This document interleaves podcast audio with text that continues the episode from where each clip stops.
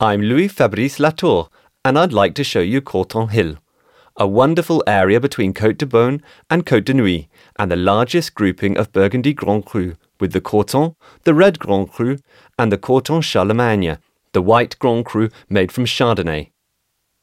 So here we are, halfway up in Corton Perrières, with clay limestone soils. Shallow soils. Let me show you what we call Corton stone, from the Jurassic era, which gives the wine tannins and depth, with the clay adding much more finesse. We are surrounded by lots of Corton climats, such as Corton Bressandes and Corton Clos du Roi. A bit further away is Vignes Saint, and together they make up the whole of the red Corton appellation.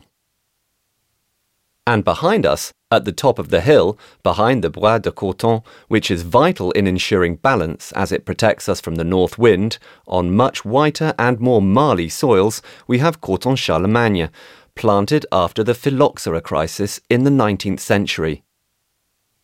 Unusually, it has three different exposures, something unique in Burgundy. Where we are now has an extremely classical exposure facing the morning sun in the south southeast.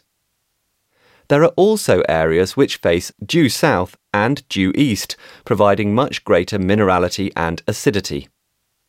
Corton Charlemagne is made from a blend of these three geographic areas, with a gap between the harvests on each one, and creates an extremely powerful wine which naturally contains around 14 degrees of alcohol.